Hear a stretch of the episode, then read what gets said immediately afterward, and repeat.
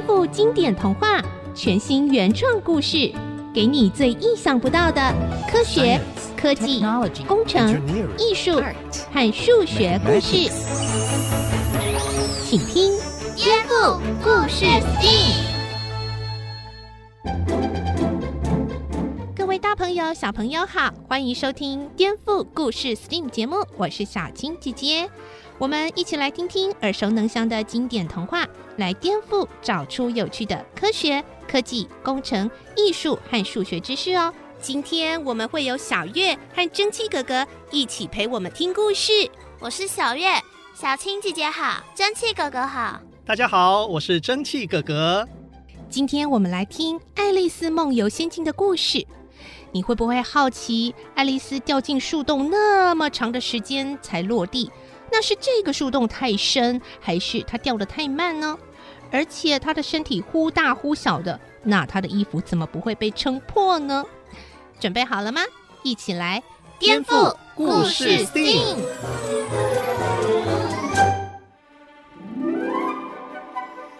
从前，从前有一个女孩名叫爱丽丝。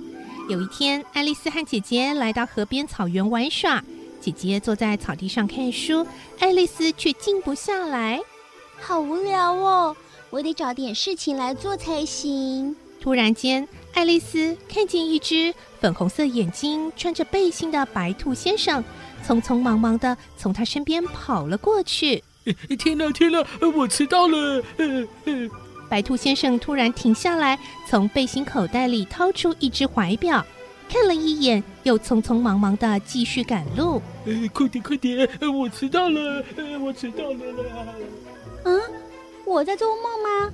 兔子怎么会说话呢？爱丽丝从来没有见过穿着衣服会说话的兔子，她感到非常好奇，于是跟着白兔先生跑过田野，转了个弯，看见他钻进了树丛底下的洞里。啊，他跑进去了！爱丽丝没想太多，也跟着跳进了洞里。啊！爱丽丝没想到这个洞竟然又深又长，她一直一直的往下掉。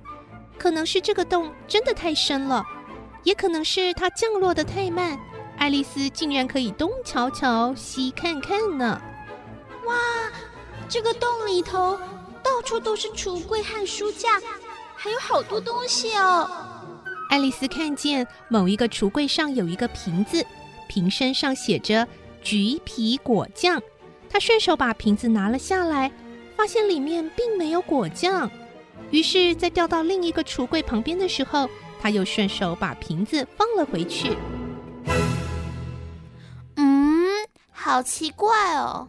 怎么了，小青姐姐？爱丽丝跟着白兔先生跳进了兔子洞。为什么过了好久好久都没有到达底部啊？到底是兔子洞太深，还是它掉落的太慢呢？这个啊，就让我来回答吧。哎呦，蒸汽哥哥，吓我一跳！你怎么突然冒出来啦？哈哈，因为你们在讨论的《爱丽丝梦游仙境》是我非常喜欢的故事啊。你刚才问的是一个好问题。理论上，爱丽丝掉到洞里很久都没有到达底部。有两个可能性，一个是爱丽丝掉落的很慢，一个就是兔子洞实在太深了。这两个都有可能，但是实际上呢？实际上怎么样？我们来做个实验。我拿一个橡皮球，让它从高处掉下来。你不能用接的哦，要用横的伸手去抓，看看你的动作需要多快才能抓得住。哇，好难抓哦，动作要很快。是啊，那你想想。如果爱丽丝跟橡皮球一样正常的往下掉，会怎么样啊？会一下子就掉得很快。嗯，没错。那这样的话，她有办法在掉这么快的时候，还清楚的看到橘皮果酱的瓶子，还顺手把它拿下来，你觉得有可能吗？根本来不及嘛。没错。更离谱的是，后来啊，爱丽丝居然还在掉到另外一个橱柜旁边的时候，顺手把瓶子放了回去。这更加不可能，因为在正常情况下，只要在地球，我们都受到重力加速度的影响。啊、呃，这个重力加速度有点复杂，我们不要谈那么复杂的物理学。我们只讲爱丽丝受到加速度的影响。所谓加速度，就是会让物体的速度一直增加。所以爱丽丝不但是掉落得很快，而且还会越掉落就应该会越来越快吧？答对了，它掉得越来越快，越来越快哦。所以呢，橱柜在他的眼前呢、啊，咻一下就闪过去了，哪里有办法再把果酱的瓶子放回去嘞？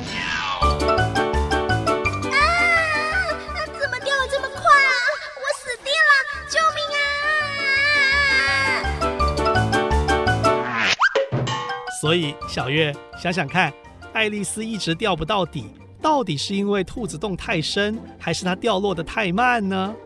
一定是它掉落的太慢。完全正确，掉落的很慢啊，是爱丽丝在幻想世界才会遇到的现象。如果是现实世界的自由落体运动，她跟着白兔先生跳进了兔子洞，根本不可能有办法把果酱瓶子拿起来看，当然更不可能再放回去喽。不过啊，假如这个兔子洞真的非常深非常深，而爱丽丝又真的是用自由落体掉落，在今天节目的最后，我们还会请专家来解析。不过现在先让我们继续听《爱丽丝梦游仙境》的故事。因为爱丽丝掉落得很慢，她平安地掉到兔子洞底部，接着开始了一连串变小又变大的过程。这个瓶子写。喝我，那就喝喝看吧。哇哇，我变小了，好小好小哦！太好了，我可以通过前面那一扇小门了。可是这时候，爱丽丝才发现她忘了。糟糕，我忘了拿钥匙啊！可是钥匙还在桌子上啊！完蛋了，我变得这么小，桌子那么高。要怎么拿钥匙啊？哎，这里有一块小蛋糕，写着“吃我”。好，吃吃看。啊啊啊！我变大了，好大好大，顶到天花板了，怎么办呢？爱丽丝就这样变小又变大，变小又变大，经历了好多冒险，最后遇到了一朵蘑菇，左右各掰一块。吃其中一边会变大，吃另外一边会变小。猜猜看，爱丽丝会怎么办呢？我猜爱丽丝会左边吃一点点，右边吃一点点，每次都吃很少，看看能不能调整成正常的大小。哦，小月很聪明哦，在故事当中，爱丽丝确实是这样做的。其实啊，这也暗示了某种科学的实验精神呢。为什么？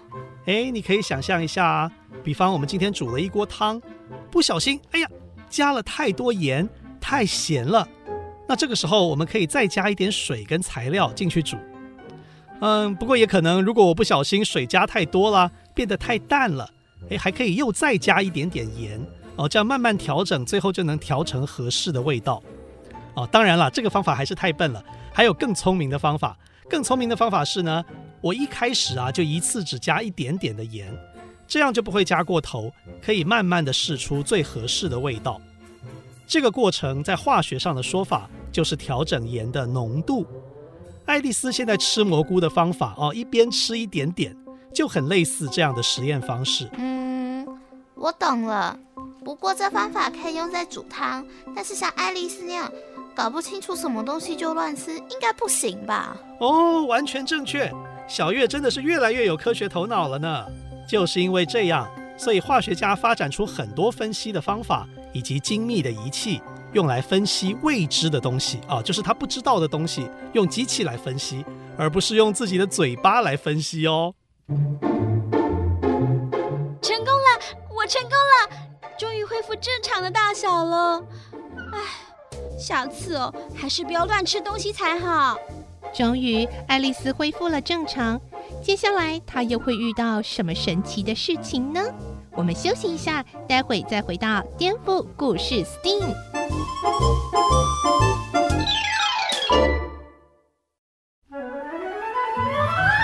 爱丽丝经历了许多冒险之后，走进了一座暗暗的森林，迷失了方向。怎么办？这么多条分岔路，我该走哪一条啊？这个时候，不远处的树梢上慢慢浮现了一张大嘴巴，笑了起来。你在找什么啊？你是谁？我是柴郡猫喵。柴郡猫的大嘴巴说着说着，脸上其他的五官也渐渐浮现了出来，眼睛、耳朵、鼻子，接着整个身体都出现了。柴郡猫，你好，可不可以请你告诉我，接下来我该走哪一条路才好？那就要看你想去哪里喽。嗯，我不知道哎，其实我没有特别要去哪里。哦，那你就随便走一走，每一条路都可以啊。只要你一直走，一直走，走得够久，就一定可以走到某个地方。真的吗？当然是真的。柴郡猫说着说着，身体慢慢的消失了，只留下一颗头。接下来是鼻子、耳朵、眼睛也都渐渐消失，只剩下一张大嘴巴笑着，最后连嘴巴也消失了。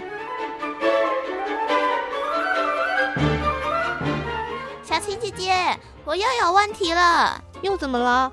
柴郡猫为什么可以这样把自己的身体隐藏起来，突然出现，然后又消失不见呢？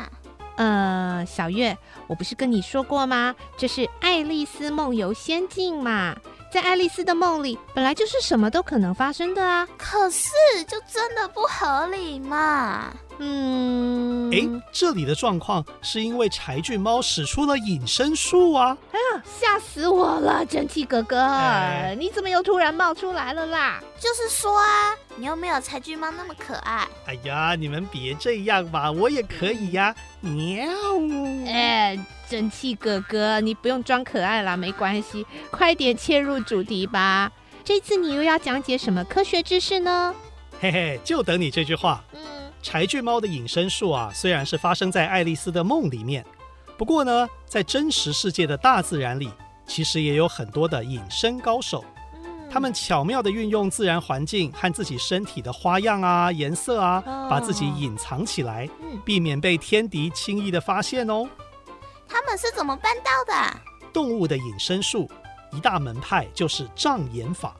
障眼法是一种让视觉混乱、很难看清楚的方法。嗯，当这些障眼法的隐身大师静止不动的时候，看起来会跟周遭环境融合在一起，让天敌、其他的动物看不清楚它们的模样。哦，我知道，我知道。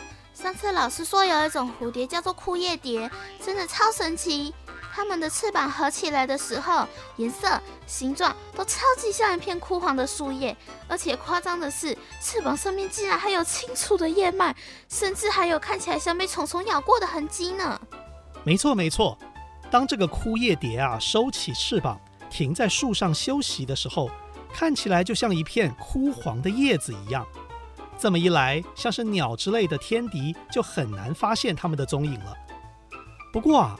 当它们把翅膀打开，你又会发现枯叶蝶的翅膀背面竟然会闪耀着带有金属光泽的青蓝色和橙黄色，很漂亮的。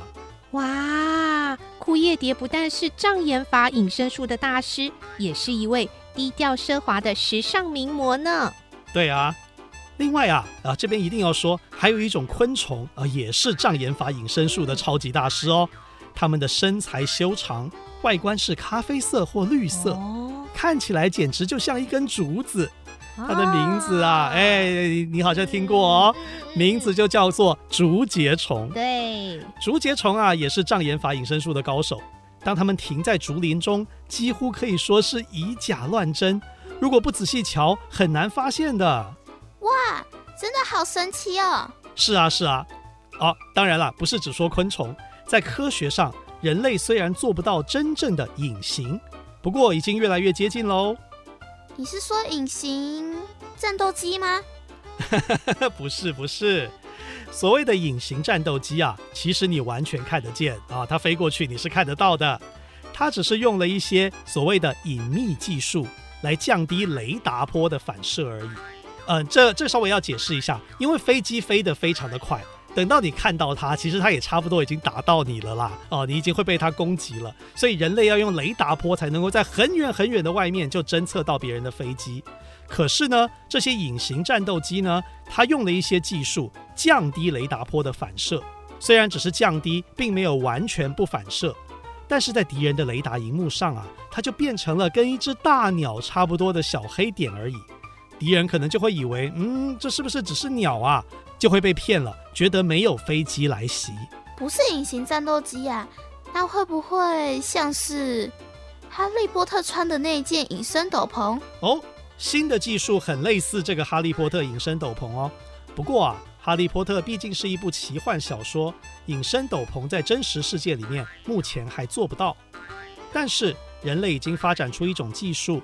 透过特殊的设计或装置来控制材质的折射率，这个控制的方法可以让某些波长的光线呐、从这个物体的周围绕过去。简单的说呢，如果蒸汽哥哥前面放了这个技术的材料哦，也许是一个圆筒把我包起来啊，然后它可以让光线从我的四周绕过去，那看起来蒸汽哥哥就好像隐形了一样哦。这就非常类似隐形的状态。不过我这边要说明，目前人类的技术啊，只能针对一些特定波长的光啊，在一定的范围之内去做这件事情，还没有办法说把整个蒸汽格格通通藏起来了。但是如果未来针对可见光，就是我们看得见的光的所有波长都能做到这件事的话，就能做出隐身斗篷了。哇，太厉害了！如果真的可以做出隐身斗篷，我一定要买一件。你要拿来做什么啊？我要，嘿嘿，不告诉你。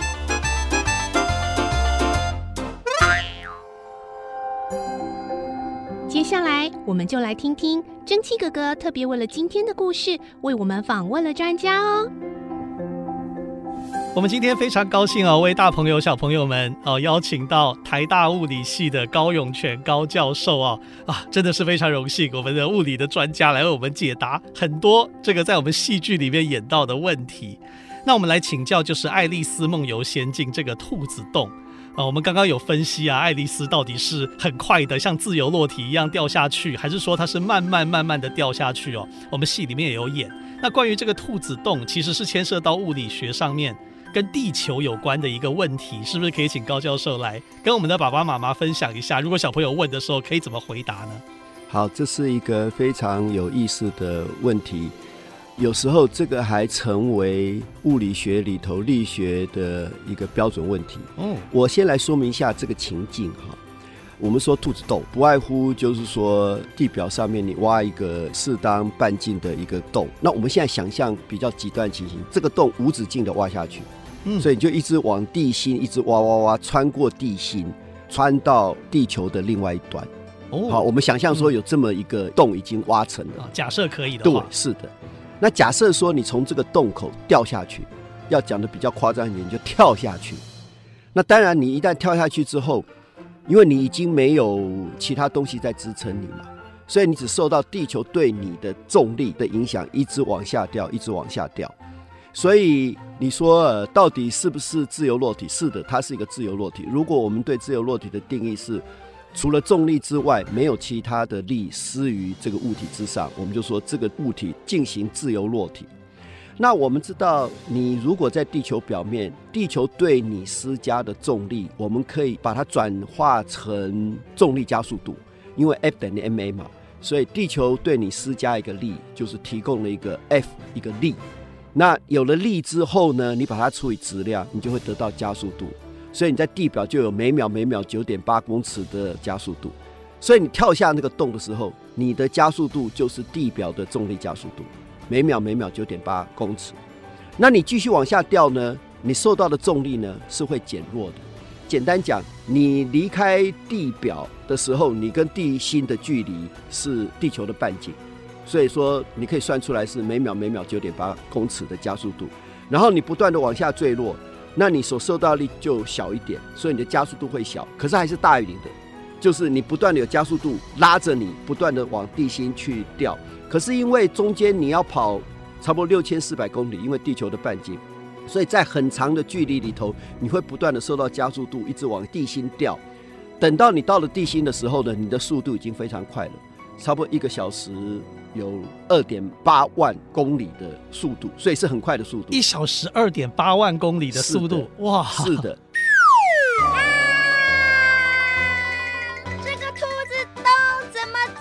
深啦、啊！我掉的好快啊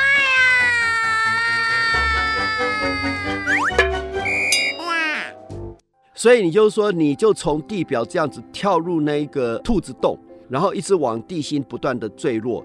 当你到达地心的时候，你是不受力的。就是说，你到达地心中心点的时候，你是不受力，因为所有的力都抵消掉了，所以你是不受力。可虽然你不受力，你那时候速度非常快，因为你已经经过很长的时间去加速了。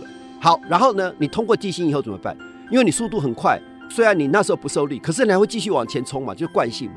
所以你就离开地心，往另外一端继续坠落下去。如果要这么讲，可是那个时候的重力就变成是要把你拉回地心嘛，因为是倒过来，是往上的力，往上的加速度。所以，对，对，所以你会越来越来，你的速度会越来越慢。等到你到达那个兔子洞的另外一个开口，就是地球的另外一端的时候，你又停止了，你又速度又为零了，因为你在这个过程之中。你的加速度是倒过来，是向上的，把你速度缓慢下来。所以说你在通过地心的时候，速度是最高的，然后越来速度就要越来越慢，然后一直慢到你静止的时候，刚好你到达地球的另外一端。哦，就是我刚好到达地球另外一端的时候，我就停下来。对，速度就等于零。然后你会怎么办呢？你如果不赶快跳到兔子洞之外。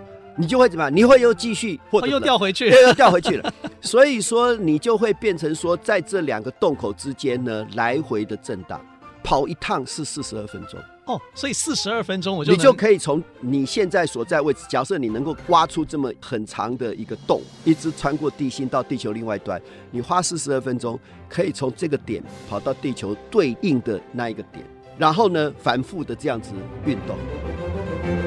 幸好，经过四十二分钟，我终于慢慢的减速了。啊，我看到光了，那就是地球另一端的出口吗？我来啦！哎呀，手滑了，糟糕，我怎么又掉回去了？救命啊！我想，如果真的有这么一个坑道的话，很多人愿意去体会一下那一个过程。当然，我们知道这个是困难的，是因为我们的地心呢其实是很高的温度了，所以这个事情不能够达成，是因为我们地球不是那么均匀的质量分布。刚才所讲的事情，我应该特别强调，忘了强调，我们是假设地球是很均匀的质量分布。然后里头也没有特别的高温，就是整个地球就是一个大石块。我是假设这种样，但真实的地球不是这样，所以你没有办法挖这么一个坑道，即便你有那样子的技术能力。是是是。那最后我们一小段的回应哦，所以像刚刚故事里面爱丽丝这个掉到兔子洞，看起来不会是一般的自由落体，对不对？因为它掉下去的时候，它还能够看到架子上有个果酱，把它拿起来看一看，以后还可以放回去到另外一格。这个应该就不可能是一般的自由落体，应该是掉得很慢哦。所以也就是说，科学上的状况的确可能不是小说里头所描述的那个状况，因为那个几乎是要前进的速度要非常慢嘛。你可以想见，就是你如果从你不要说是很高了，你就从阶梯你往下跳，你大概很难说有一个果酱这样子拿来又赶快放回去。的确可能不是小说里头所描述的那个状况。谢谢。最后，我们回到《爱丽丝梦游仙境》故事的结尾，还记得那个可怕、坏心眼的红心皇后吗？柴郡王，你竟敢不跟我皇后行礼！刽子手，砍掉他的头！哦，那你试试看啊！看我的隐身术！报告皇后，呃。我没有办法砍他的头呢。嗯，为什么？因为他只有一颗头，啊，根本没有身体，我没有办法砍掉他的头啦。嗯，你没听到吗？柴郡猫露出马脚了，他自己说啊，这是隐身术，表示他的身体还在，只是让你看不见而已，所以不用管他。看下去就对啦。嗯，糟糕，哎，被识破了。呃，爱丽丝啊，我们快逃！好，快跑！这个梦真可怕，什么时候才会醒啊？哎，柴郡猫，等一下，何必跑这么快？你不是会隐形吗？把我们整个人跟整只猫都隐形起来，不就行了？